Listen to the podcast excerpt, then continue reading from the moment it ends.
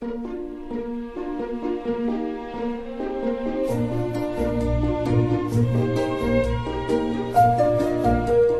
末的午夜场，快乐芬多金，Emily 带给你自在好心情，最舒服的姿势，最安静的角落，享受一个人的夜生活。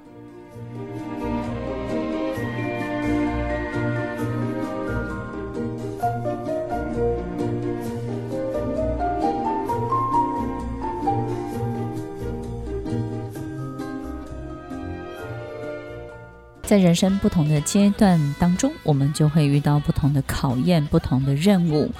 你可以解释它是你的功课，你也可以解释它是你的瓶颈。但是不管你遇到什么，你都要记得，能够困扰你、能够干扰你的，通常都是你刚刚好可以解决的。否则这些事情你也不会在意，否则这些事情也不会找上你。你说是吗？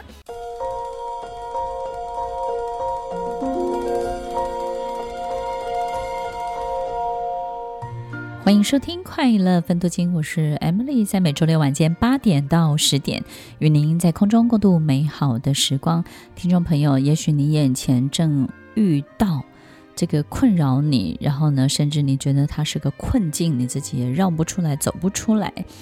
不管你有没有找到答案，或者是有没有任何人可以给你任何的建议或指引，你都要记得。如果我们周围都没有任何的支援的时候，你就要好好的静下来，静待这所有一切的变化。因为只有等我们看懂、看饱了，你才能够知道原来这件事情在你生命当中发生的意义到底是什么，然后你就会知道你要参与的角色是什么了。在今天这期节目当中，我们一样要累积了好多听众朋友的问题，我们要一个一个来回答。所以我们的 DJ 会为我们提出第一个问题。第一个问题呢，就是听众朋友想要请问 Emily 老师，就是好像人生每到了某一个关头，或是每到了某一个时期呢，就会遇到卡关，遇到现在一般人所谓的水逆，所以呢，每次可能遇到这个状况的时候，都会深陷其中很久，动弹不得。所以想要请问老师，就是当我们遇到人生卡关卡卡的时候，我们应该要怎么办？如果我们卡关了，首先呢，先不要去解除那个关卡，对不对？要试着要去解决的时候呢，其其实听众朋友，我们会卡，一定是我们没有足够的什么解决方案，或者是没有足够的智慧，对不对？那那个时候，如果我们要尝试着用六十分来解决一百分的这个问题的时候，你当然能够。改善的是很有限的，所以当我们遇到一个事情，但是持续重复的去碰撞的时候呢，这堵墙呢，它就是挡在你面前。那那个时候我们要想的是什么呢？第一个我们要想的可能就是，我们有没有重复做哪些动作？因为一定在日常生活当中，或是工作职场当中，我们重复的做了哪些事情？而这些重复的一切才会带来重复的结果、重复的困境、重复的这些结论，对不对？所以我们要静下来，好好的去看，在我们这个人身上有没有许多重复的行为。当这些重复的行为被你找出来之后呢，你可能就要停下来。听众朋友，重复的行为是什么？比如说，每次遇到很紧张、很有压力的时候，你就会发脾气。那你就要告诉自己，不可以再有这个行为，因为你重复会发生这样的事情。当你遇到一些你比较不舒服的状况的时候，你可能就会逃走，或是你就是不沟通，或是呢你就留给别人善后，或者是呢每次你遇到自己觉得可以。挑战成功，但是呢，你就会害怕别人怎么看你，你在意别人的眼光，每个人都在看你表现的时候，那个时候你就越来越乱。于是呢，那个时候你可能就会什么事都不做，然后呢，愣在那儿，让时间一分一秒的过去，然后最后呢，交了白卷，对不对呢？听众朋友，可能我们有很多惯性的行为，很多重复的动作，或者是呢，你每次遇到别人得到比你更好的，你就开始很撕裂、很攻击，可能会采取很多不好的这种嫉妒的、羡慕的这种行为。那这些行为呢，可能又为你带来更糟糕的结果。好，所以听众朋友，一说我们要静下来，可能是逃避，可能是攻击，可能是有很多我们重复的。这些个人的性格所展现的行为，那我们要静下来，把它理清楚，把它找出来。在找到这些行为之后，该怎么办呢？第一个，停止它，对不对？很多人会觉得说，我们自己要改变真的好难，江山易改，本性难移。但是呢，你可以告诉自己暂停这个动作。怎么暂停呢？你就给自己一段时间，一个礼拜或是两个礼拜的时间，告诉自己，在这两个礼拜当中呢，我要练习 say yes，对不对？我绝对不 say no。然后再来呢，这两个礼拜当中所有的事情呢，我都练习接受。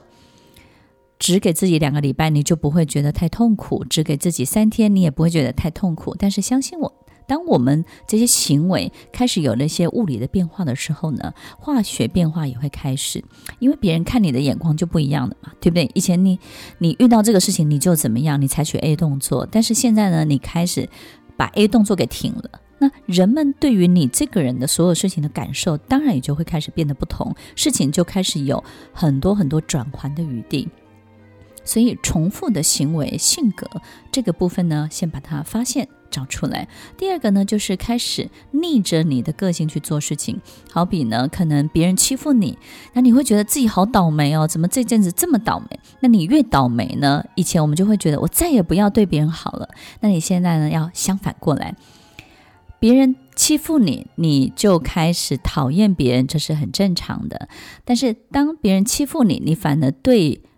其他额外的另外的人越来越好，也就是呢，当你遇到别人对你不好，你就开始对别人好，逆着你的遭遇，逆着你的性格，逆着这个事情本身的常理去做这些事情，你会发现就会为你带来意想不到的这种很好的惊喜的结果。那为什么呢？当我们开始，呃。不去反击，反而去做一些可能更不一样的事情的时候呢，而且是反着去做，你的福气呢就会逆着你的性格来，对不对呢？福气是什么？也就是呢，你一方面遇到糟糕的事情，而糟糕的事情是怎么来的呢？其实是你过去的你为你带来的。那为什么要对别人好呢？为什么要反着过去的自己呢？因为当我们开始创造一个新的自己，新的遭遇，就会有新的运气哦。所以听众朋友要记得，我们现在眼前遇到的困境，其实是过去的我们带给自己的，过去的我们所做的。以及个性带给我们自己面临到的所有的困难，但是我们要做的可能不只是解决，除了停止重复的行为之外，我们还可以做一个很棒的事情，就是创造一个全新的自己，创造一个跟过去完全不一样的你，而且是相反的你。哇哦，你很快就会发现你碰到的这些。机会啊，或是运气啊，或是巧合啊，或是非常好的机缘呢，就会开始变多了。于是呢，一方面是负的，一方面呢，你为自己开始累积正面的所有的经验。那么，我相信这种卡关的事情就会很快就过去了。那听众朋友，如果在这个过程当中，在卡关的时候呢，你自己觉得时间太久了，对不对？你就得赶快去进行这些行动，你不要想太久，对不对？有很多时候我们。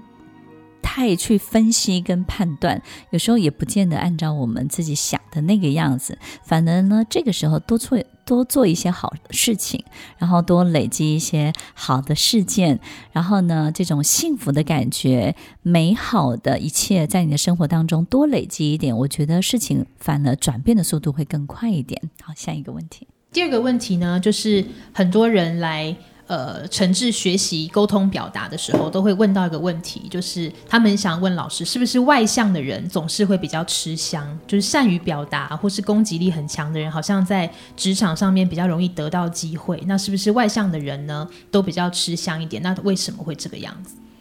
外向的人的确是在第一时间比较吃香，他有时间优势嘛，对不对？但他不会总是吃香的，因为吃香的人，吃香的人喜欢喝辣。